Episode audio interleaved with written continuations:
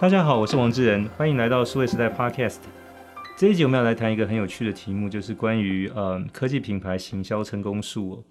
那如果是回到二十年前，我们来看全世界的品牌榜单的话，你会发现那是有很多不同的行业都会进到前十名，包含呃可口可乐、麦当劳，那像宝马汽车、奔驰汽车，那包含就是花旗银行，包含像微软、IBM，就是基本上大概四个类别，从汽车、银行。快消品到科技公司，但是二十年过去，我们来看现在这两年的这个品牌榜单里面，清一色都是科技公司哦。那从呃苹果、微软、亚马逊、Google、Facebook、特斯拉等等哦，那其实这个是一个很很大的一个变化。那这个背后到底是什么样的原因？那我们可以从这个变化当中学到什么？那这一集的题目要请到一个非常。重要的一个来宾来跟我们分享，因为他的经验非常的丰富哦。好，那么这一集要介绍的来宾是我的好朋友丁玲娟呢。那之前是世纪奥美公关董事长，也是影响力学院的创办人。Olive，Olive Olive, 你好，你好，智仁你好，很开心可以上你的节目，大家好。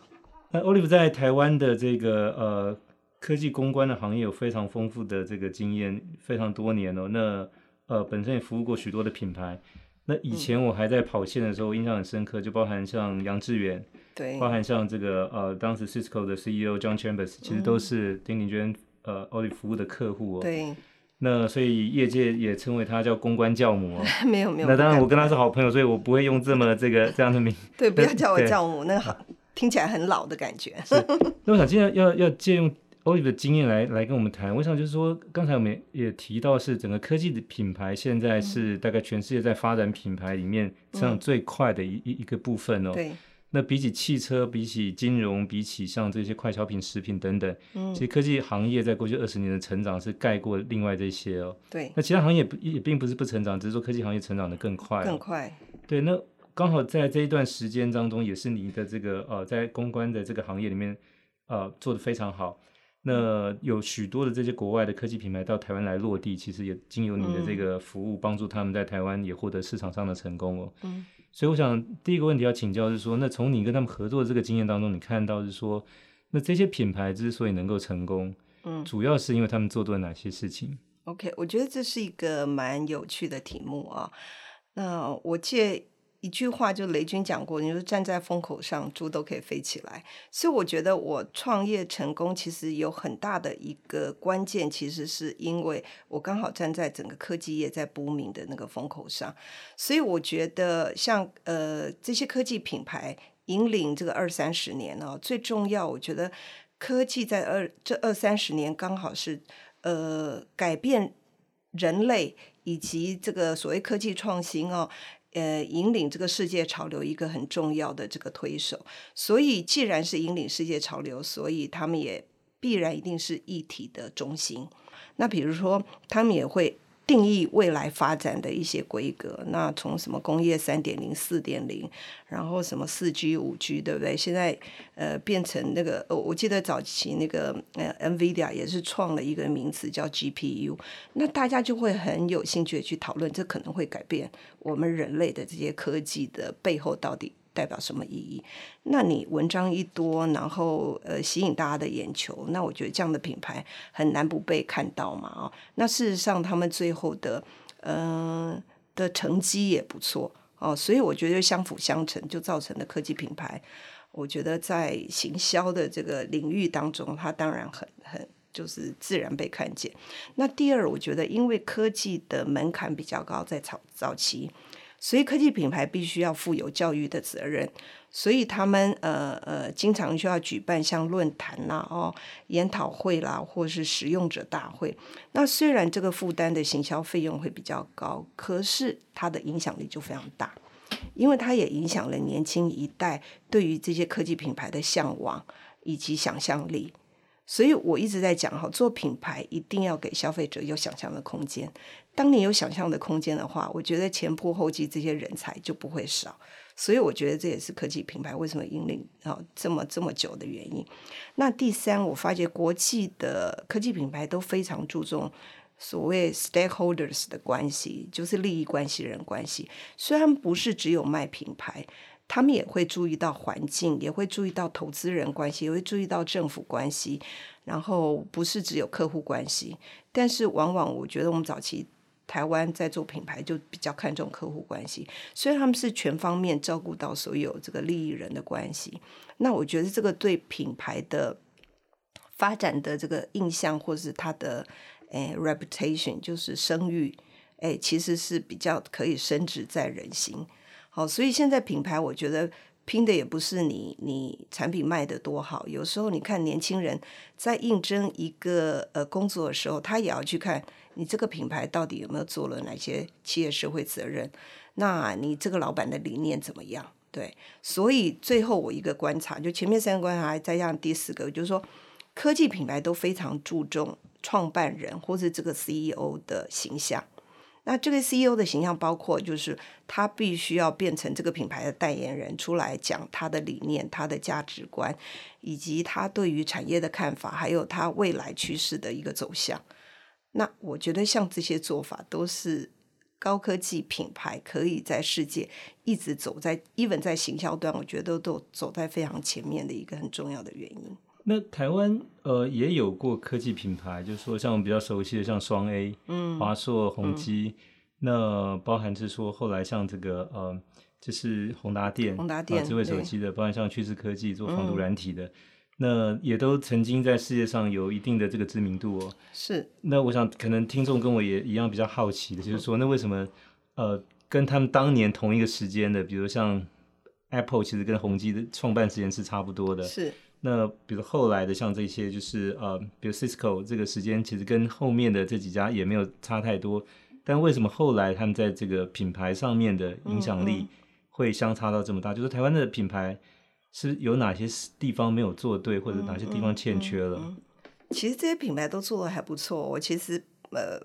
以我这个 小女子，我不太好去评论那么多大品牌，但是我自己的观察啦，就是一般的呃。台湾品牌哦，你觉得有哪些事情做不到位的话，我倒是可以提出一些观察。我觉得主要从三个面向来看，第一个是钱，第二个是人，第二第三个是系统。所以钱，我就是讲的是行销预算哦。那我觉得国外大部分都是预算制度，所以他每年就已经编列好你。你营收的多少 percent 可能就是你的行销费用，那行销费用下面再去切各种不同的通路，或是广告啦、公关啦，或是 event 啦，就是再去切。所以他们一年固定的这些行销费用哦，不管你今天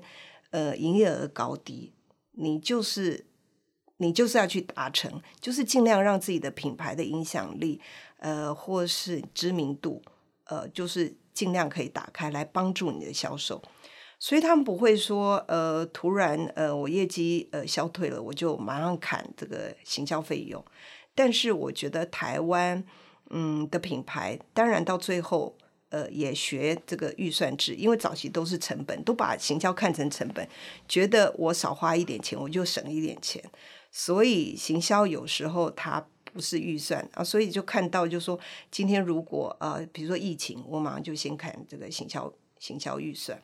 但我觉得这个在比较国际型的这些呃大品牌比较少发生，当然也会，可是他会跟呃我们这些代理商商量啊，那我们也可以提出建议。但是我觉得台湾品牌很容易在第一时间业绩掉下来，他第一个就赶快卡这些行销费用，所以以至于我觉得在呃行销的运作上哈，你就会卡卡的，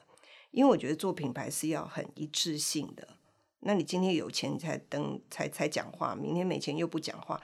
消费者有时候会 confuse，而且他也会觉得，哎，这个品牌的一致性不够哦，这是一个我觉得在钱方面。第二人呢，因为我觉得现在呃科技品牌大部分都是都是国际化的品牌，那既然要做到国际化品牌，我觉得国际化人才是非常非常非常重要。那我看到很多台湾的品牌要做国际化，大部分就是把台湾的高阶主管。派过去，好，然后再找当地的人一起合作。那我发现很多这个外商公司哦，其实他在经营的整个模式里面，他其实就是以夷制夷的这种呃这种这种怎么样？这种 system 嘛，尽尽量用当地人。对，就尽量用当地人，而且他是很授权，他是用这个制度来管理人。所以你看哈，呃，我接那么多外商的客户在台湾，几乎也都是我们本土的，就是台湾的总经理都很优秀的，很少有老外直接来。那老外大部分都是，比如说是呃呃 regional 啊、亚太啊这些。所以我的意思就是说。其实我们要让嗯全球化的这个品牌的话，我们也必须要善用当地的人才，然后要够授权，然后我们要一套很好的嗯。机制系统来管理这群人，我觉得好的人才会加入。那我觉得所谓国际化人才，还包括比如说薪资福利，你都很国际化，好，要不然要不然你也很难招募到那边那么优秀的人。那最后才谈到系统化的结构哦。其实后来我我公司也卖给外商嘛，哦，所以我也观察，就是说我为外商为什么可以就是触角伸得这么广，全世界各地这个可能。几百个 office，他都可以管理得到。后来就发现，就是就是系统化的结构。比如说 HR 有 HR 制度，这个 financial 我们 financial 的制度，那你就要按照他的制度走。然后你做不到，可能每一季他们这个 auditor 或是这个诶诶，应该讲什么 auditor 应该讲什么？就是监察稽核，对对对，就会来问你说，哎，那你为什么上一季这个会掉下来？所以你自己就。很无形中的，你就会套入到他们的模式，用他们的这样子的一个规格去走了，哎，所以我觉得这也是外商厉害的地方。可是我觉得，如果要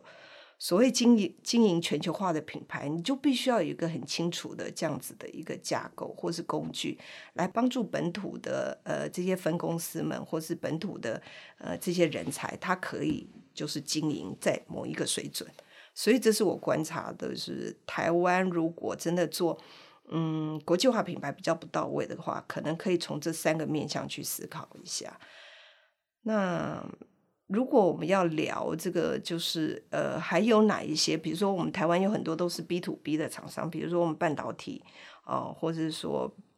制造啦，哦，也有做代工的，对，代工很多，嗯、所以可能大家就觉得说，啊，你不需要做到 B to C，没有针对消费者，所以不需要做品牌。其实并不是诶，我觉得品牌、企业品牌也是一种品牌。就说你的客户他为什么一定要采购你？他也可以采购 B，除非你是独占嘛。那现在市场也很少这样。那你既然有 competitor 的话，你就必须要树立你的企业品牌。那我观察到，其实我觉得台湾的 B to B 品牌其实可以做的几件事情，就是我们从国外的身上学习。我觉得第一人物就是我刚刚讲。CEO 要勇于站出来，变成这个品牌的大使，能够传递你的呃你的理念、你的价值观，或、呃、或是讲述你怎么样去改变人类。嘿，我觉得这个是年轻人或消费者他们听得懂，也也也想听的。啊，第二就是你要有故事。你不能一直去宣传自己的产品有多好多好，现在已经又是四点零、五点零、六点零。除了这样以外，就说呃呃，你帮助了哪些企业，或是你帮助了这个社会啊、那我觉得一些 story 都可以去 cook。然后甚至有一些是呃呃，比如有很多软体公司，你其实可以去谈呃呃，我们叫成。成功者案例，就是你帮助了哪一个企业，因为用了你的东西之后，提升了他多少的这个效率，或是说，呃，有人因为用你的的的软体改善了他什么样的服务，像这些，我觉得故事性的东西多去挖掘出来。嗯，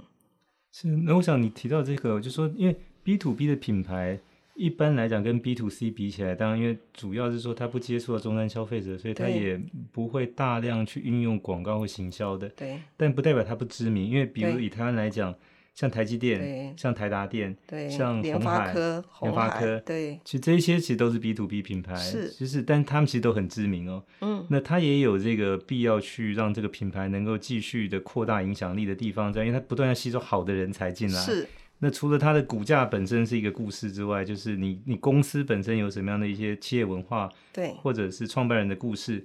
能够被传送的，那这个其实对于你持续能够吸引好的人才进来是非常的重要的。是的，那那个就不是说你透过一些呃，就是广告公关这些手段，而是说你要有其他的一些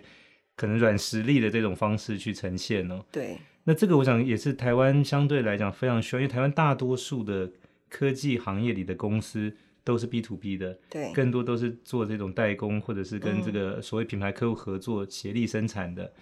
呃，所以就变成说。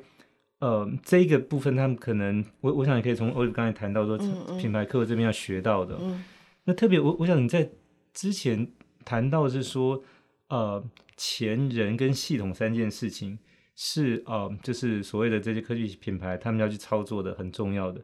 那钱当然就是说他投注在行销上面的这些费用。那你刚才提到是说，呃，其实很多的本地的。品牌公司把它视为是成本，那我想这个可能要做一点调整，因为你投资在行销上面，嗯嗯、它相当于投在研发上面了。对，它不只是一个成本，它其实是一个投资。就是这种讲的微笑两端，对不对？都要好好投资。所以这个这个行销其实是将来能够透过这个品牌被更多的这些市场或者消费者接受，能够是把它赚回来的。对，它不只是一个单独一个成本。对，那包含着说你提到也是在这个人的部分的话，就是说。呃，很多的台湾的这些企业可能到海外去的时候，派的还是台湾的干部出去哦。是。但这个我们看到说，更多现在比较成熟的品牌，特别是可能美国品牌为主，就很多它是当地化，啊，呃，就是说呢，用用它当地的人才，用甚至用当地的资本哈，呃，来来做这些事情。那我想。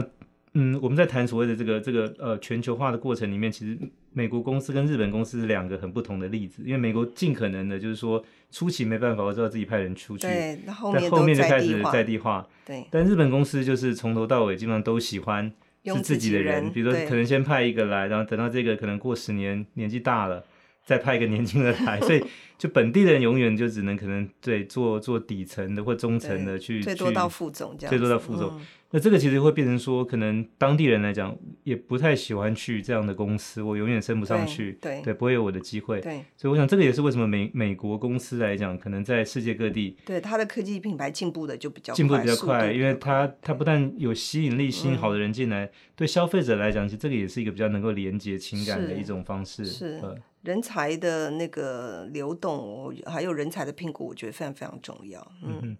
那我想再再来就是说，那如果是一个呃科技的品牌要去做类似我们刚才谈到的说，他希望能够成为下一个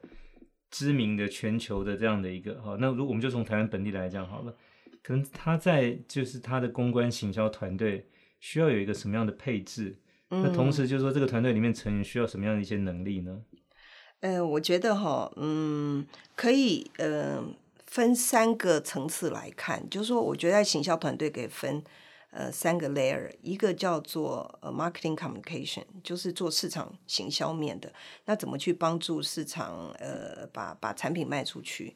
哦、怎么做促销或什么，这是属于市场沟通。那另外一个叫 corporate communication，叫企业沟通。那企业沟通面就要关注到，比如说企业理念啊，帮 CEO 塑造形象啊，去去传递你们的价值观啊，或是我刚讲故事啊这些啊。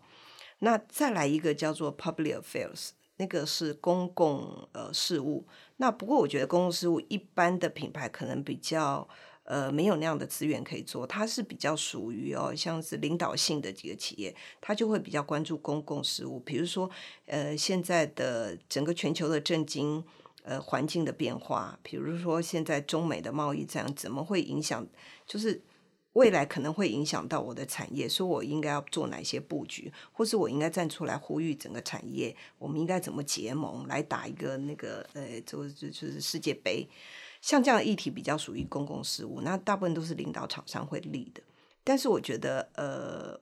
要做品牌，就 B to B，尤其台湾这些科技品牌，我们可以朝这个方向，就分这个三个层次去思考。可能第一个层次，我们先把产品卖好，就是说所谓 marketing communication。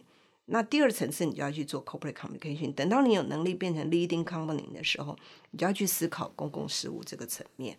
那往这个三个层面，你就知道应该要找什么样的人进来。那我觉得，如果要做呃国际品牌的话，第一，当然你一定要国际化人才，所以人才你一定要国际观。所以这个国际观，我我并不是说台湾人就比较没有国际观。所以你在 interview 的过程当中，你要去看这个人对呃呃整个全球政经的变化，嗯，他是不是有观察，是不是有观点，然后他的看法怎么样？对这个品牌，哎，对你，你觉得要怎么做，你都可以考他。那当然，我觉得语言也是很重要，你语言一定要流利，你才有办法跟国外这些一样，就是国际化人才可以，呃呃呃，交流沟通嘛，啊、那第二，我觉得其实做行销的哦，我觉得跟做理工比较不一样，就是说。呃，做行销我觉得是一个比较 general 的，怎么讲？就是说 sense 很重要，所以它不见得一定要你要练念什么传播系啦，哦，或是什么公关系啦，我觉得不一定。所以我之前在找人的时候，其实我觉得多元化很重要。所以我我比如说我今天可能做医疗公关，我就必须要找有一些医护背景哦，或甚至呃以前奥美在在中国，我们都找很多医生进来做公关，对，所以。各种不同的产业，比如说，呃，不同的那个那个科系，我就觉得可以找，理工也可以找，尤其这种科技行业，肯定有很多理工人他不喜欢去做 R&D，那我们也会 invite 他们说，你要不要加入这种传播的行业，也很多啊。然后还有什么哲学系啦，我觉得任何科系都要广泛的去找，这样组成一个团队，我觉得他的面向会比较多一点，因为我觉得做行销好像各个面向都要都要顾虑到，嗯。然后再来就是，嗯，整个组织架构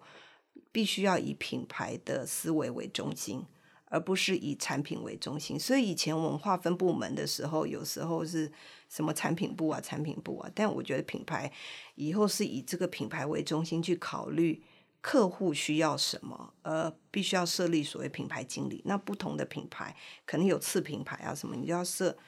呃呃，不同品牌的品牌经理，他所思考的都是要站在客户端去思考，然后来建议公司可以做什么改变。我觉得这样子可能会比较有一个全球化品牌的这个思维，跟人才的这个聘雇的时候要思考的地方。那像就是说，嗯、呃，除了我我想刚才谈到这这几个，比如说从 marketing 的这个 level，、嗯、从 corporate level 以外，嗯、就是说。那其实公关的工作，所谓的 PR，其实如果到后来公司分得更细，甚至有针对投资者的 IR 的部分，对对对对，有针对政府的 GR 的这个部分，是是是。所以就说，其实对他们来讲 PR、IR、GR，其实可能以后都都会是他正常去对外沟通的。对，他比较属于是 corporate communication 这一块，嗯哼，就是企业对外沟通。哎，那有很多。不管组织怎么摆啦，我看台湾有很多组织也是摆在总经理室嘛，哈，做投资人关系，或是可能跟法务室啊或财务部一起。那有很多财务部的副总就当这个 IR 的发言人了，嘿，通常都是。对、嗯、对，通常都是这样子。但我想这件事情其实也也变得越来越有挑战性，就是说，因为可能在在以前的那个年代，就是说更多大概都是嗯。就是可能记者就是发稿或者接受采访，可能上上电视，但现在就到了数位时代，是，就是说它有很多网络，是，很多网络这里面除了一些新闻的这个平台之外，你还有一些社交的平台，是，还有其他的一些，比如说讨论区等等等，就是说它其实非常多元的这些环境哦，对，那就变成它不一定是接受访问，也许它可能在某些地方的呃发言，或者说可能它是在呃在某一件事情上表达看法，或者说。可能在某一个技术上面，他有什么样的一些意见等等等，就这些东西都有可能会在就是网络上留下这个足迹。对，嗯。那所以我想请教，就是说，那那在这种对新的这个数位时代底下，公关跟品牌的操作是不是会有不同？嗯，在数位呃数位时代哦，呃，我在我的新书里面有提。提过一个数位时代的行销操作，注意四个面向，叫 P E S O。所谓 P E S O，P 就是 Pay Media，就是付费媒体，那就等于是广告嘛。但是现在广告已经不是以前什么电视或平面广告，已经都是 Social Media 上面或是关键字这些啊、那 Pay Media 因为自己可以 control 比较好。那 P E E 就是 e a r Media e a r Media 其实就是呃媒体来采访，就赢得媒体的报道，所以你就要去想说，我有什么故事，我有什么人物，我有什么题材，我有什么议题吸引媒体来报道。所以像这个，我觉得也是在数位时代要去思考。那 S O 我觉得更是数位时代的下面的产物，S 就是叫 Share Media。宣米俩就分享媒体，就是怎么样让你所留下的这些足迹，可以让呃你的读者或是你的客户有兴趣，他愿意再帮你转发。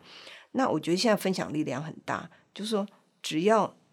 呃你看到一篇文章或是一个好的科技的什么什么念想法，你分散呃你分享在你自己的社群媒体，其实看到的。都是相信你的人，所以你的影响力其实比一般你在其他 social media 看到的都要大。所以我觉得现在大家也要去思考一下，说我怎么样让呃这个影片或是呃呃这个文字可以容易被人家转发。所以你在设计这个文案的时候，或是设计那个影片的时候，你可能就要比较短秒啊，或是嗯比较让大家觉得有趣。这就是 share media。然后 P S O O 就是 O Media，O Media 就是自由媒体嘛，然后就不管是官网也好，或是粉丝页也好，就是业者自己可以经营的，我觉得这些都一定要好好去经营。可是我看到很多 B to B 的厂商都觉得说啊，反正这个我我这又不是消费者的品牌，人家也不会看我的网站，也不会看我的这个粉丝页，所以就是呃。比较草率的放一些，比如说呃产品的 information，或者说你的页面不好好设计一下，就视觉让人家感受到，所以呃就变成就是说你也吸吸引不到好的人，因为你想想现在大部分年轻人要应征，他一定是先看你的官网，对不对？或看看你有没有粉丝页，或是你这个公司 CEO 到底做过什么事，讲过什么话，你们有没有做过什么公益活动啊？因为现在年轻人也不是为了。赚钱而去找工作，他也希望就是说，诶，我在找工作的同时，你也可以完成我的一些梦想，或者是实践我想要做的事情。所以理念的认同，我觉得对现在年轻人来讲很重要。所以我才说，其实呃，每一个品牌都应该注重自己的 own media 自有品牌，就是你不管粉丝页、官网，你要花一点时间，请专业的人哦，稍稍 把你那个 settle 一下哦。呃，就至少你至至少你这个视觉看起来要舒服，至少你 CEO 的理念你要讲清楚。那你公司可不可以一句话在做什么？你也代表性的能够讲出来，让人好阅读。所以我提出就是说，在数数位时代，我觉得 PESO 很重要。嗯，那谈到这个，当然我想就是说，呃，也也回到一个问题是。因为通常在谈这些，就是可能呃要去做这些，包含品牌宣传、行销、公关，都是如果在台湾也都是直接跟老板谈嘛，哦，那如果是外国品牌的话，可能就是跟他的这个地呃，就是可能亚太区也许什么总监，嗯、对，不用到他总部的老板，但在台湾一般都是老板自己来谈，对，自己哦。那你会不会觉得可能通常那个最大的障碍也就在老板身上，因为他对这件事情的理解。就决定了后面会怎么操作嘛？对，但往往我们看到就是可能操作是不尽如人意，不一定是这个公安团队执行不到位，而是说可能老板的想法。对，对，这个能不能？我想我们就不不不不具名，但是可不可以也总结一下过去的经验？就是说，那这个台湾的普遍的这些老板，当然我想过去这个制造业思维，比如说讲究性价比、控制成本，都是拼最低价，就这个当然是根深蒂固的。对，那这件事情对去做所谓的公关行销。的影响是什么？啊、哦，对你，你你讲的真的是也是台湾品牌的痛点，因为很多行销人员哦，他可能列的呃企划案或者想法都很好，可是往往就是到老板那边就被打枪，所以以至于比如说啊，可可能行销预算也列一整年，可是现在比如说疫情不好，老板第一个想到先砍先砍行销费用，对，那你就很难说服，所以我。我会建议，如果真的要走品牌这一条路，要不然你就不要走。就是说，如果你真的要走这一条路的话，第一，你一定要授权啊、就是授权那个呃行销人员去做他该做的事情，不管是预算也好。那那我觉得老板要掌握什么？掌握你的品牌精神。哦、所谓品牌精神的话，比如说呃。品牌的关键是什么？你做的所有的行销费用有没有扣到我原来品牌精神？我举一个例子来讲好了。我记得那个迪士尼哦，我听说了，我也是在网络上看，迪士尼的品牌的核心精神不就是 Happy and Fantasy 嘛？就是我要带给人们快乐，我要带给人们惊喜。所以我记得好像听看到一个故事说，呃，迪士尼原来有一个总监去跟那个 Walt Disney 去 fight 他。可能还在世的时候，他就说：“我们不能再制作那个 happy ending 的那个呃卡通影片，因为我们在骗小孩子。因为他说，我们其实大人都知道，我们人生哪有可能就是王子跟公主从此就过着幸福快乐的日子，对不对？他说我们不能在这样骗小孩，所以我们应该 reality 一点，我们应该回到现实面，告诉小孩，其实人生并不是那么美好，但是我们可以什么努力啊什么。就后来听说被华特迪士尼打枪，他说 no。我希我要我所有的那个呃呃动画不是不是动画，就是我所有的那个呃卡通影片，到最后我都要 happy ending，因为我不要任何小孩子是呃哭丧着脸出去的，因为你要知道我的品牌精神是 happy and fantasy，所以我的意思就是说。你只要 CEO 自己本身掌握的那个品牌关键词跟品牌精神，你用这个去 check 你所有的行销活动有没有扣到你的主轴，这样就够了。其他细节的东西哦，这个什么创意啊什么，你就交给团队去，然后让他们去找可能外部。有时候创意，我觉得也不要只有依赖自己的团队。因为创意最好跟外部的可以那个 brainstorming，就是擦出火花，所以你要去找这个当地就是最好的创意人员，大家一起来哎开会，那个那个就是激荡，我觉得才有办法产出最好的效果。是，那像 Olive 你举到这个 Disney 这个例子，我觉得非常棒哦。就是说，其实行销它不只是对外行销，因为所谓那个 Happy and Fantasy 是对他的这些嗯看他影片的客户或者来 Disney 乐园玩的这些客人哦。但 Disney 它内部其实有一个叫 Everybody Picks Up Trash，就是说在迪士尼乐园里面，因为经常会有游客可能吃完东西，嗯、那他们要求说，你不管是迪士尼你的这个经理，或者就是一个一般的员工，其实对你如果看到纸屑、垃圾，就把它捡起来丢掉哈、嗯。很简单的一句话，但这个就是内部的一个企业文化哈，就是说，因为我们都有责任维持这个乐园的清洁，让客人来这边是很开心的。因为你看到垃圾在路上，你可能会觉得，哎，是这个好像管理不好或者怎么样，可能你玩的兴致就会减少，或者你又下次可能就不会想再来。所以 everybody picks up trash，每个人都把垃圾看到捡起来。对，是他对内行销的一个，那确实也是，就是要求大家都要做到这一点哦。对，那我想这个是很重要。那这个企业文化，对我觉得企业文化太重要。对，对那像 Marriott 酒店就是呃也是一样，就是说它有一个要求，说它内部的这些服务生哈。呃那你不管是说去做这个就是打扫的，或者是说可能就是在在大堂里面接待的，他都要求你要穿戴很整齐，然后你要表现出很好的精神。那他有一句话，那个叫做 “Let ladies and gentlemen serve ladies and gentlemen”，就是说你不要认为你就是个服务生，你比客人矮一截，不对。他说你你本身你也是这个绅士，也是淑女，你是去服务那些其他的绅士淑女的客人，你跟他们是一样的，你要把自己穿戴好，对。那我想这个其实就我们谈的所谓对内行销哈，所以我想公关跟品牌行销，你要说服外部，要先说服要先说服内部。我想这个其实回到就刚才谈台湾这些老板，可能要先自我说服 才有办法就是说可能说服他的员工，然后再来去说服外面的这些客户厂商。对，对嗯、没错。我突然想到又有一个案例，我几年前去参观那个呃中国的阿里巴巴，然后我记得那个。阿里巴巴所有的员工都会朗朗上口跟我讲说：“我说你们在做什么？你是负责哪一方面？”他说：“我们在做全天下什么那句话，让全天下没有难做的生意。对对对，每个人都说我们在做一件让全天下没有难做的生意。